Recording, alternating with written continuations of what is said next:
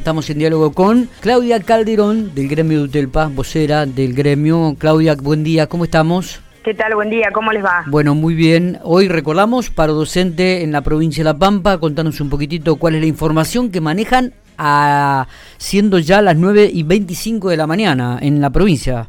Sí, paro y movilización. Estamos recibiendo, bueno, acostumbramos a a relevar los datos, tenemos arriba del 90% Pico, Santa Rosa y muchas localidades del interior que vienen viajando, nos están pasando esos números.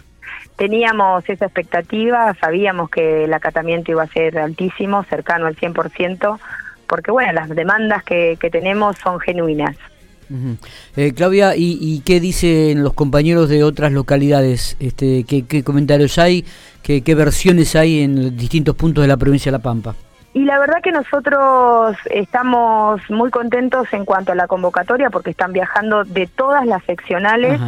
combis y bueno, también autos particulares, así que la expectativa es altísima y en realidad nosotros venimos haciendo todo un trabajo dentro de la organización a través de, las reuniones de delegados, a través de las, bueno, habíamos puesto las escuelas en asamblea, que es una tarea que nos damos de, trabajo con nuestros delegados y delegadas, de recorrido de las escuelas. Cada una de estas demandas engloba un conjunto de pedidos que nosotros venimos haciendo desde hace mucho tiempo al gobierno provincial, que bueno, que terminan en esta medida de fuerza para justamente mostrar fortaleza en, el pedido. ¿Cuánto eh, la movilización que se estimuló estipulamos, digo, va a ser masiva, por lo que me estabas comentando. ¿A qué hora se va a llevar a cabo y dónde arrancan y, dónde termina en realidad, allí en la capital provincial?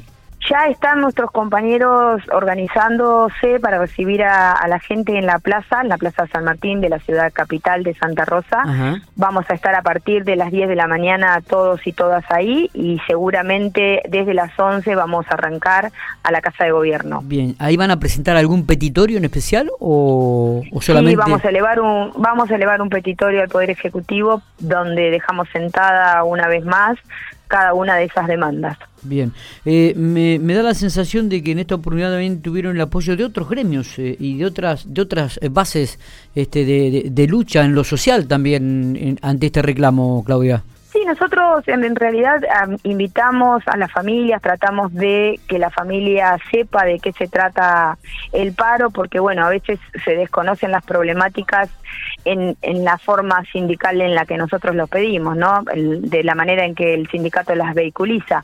Pero en realidad esas demandas tienen específicamente que ver con lo que pasa dentro de las escuelas y las familias, tanto las familias como los estudiantes, son partícipes de nuestros reclamos y cada uno de esos reclamos apunta, cada una de esas soluciones obviamente apunta a mejorar la educación y la calidad de la educación. Creo que en eso la sociedad nos acompaña, está totalmente de acuerdo, por eso va a ser masiva y el apoyo también. Eh, en la marcha este, va a haber algún alguna autoridad, este, alguien que va a hablar eh, eh, cuando lleguen a casa de gobierno o solamente marcha y presentación de petitorio nada más.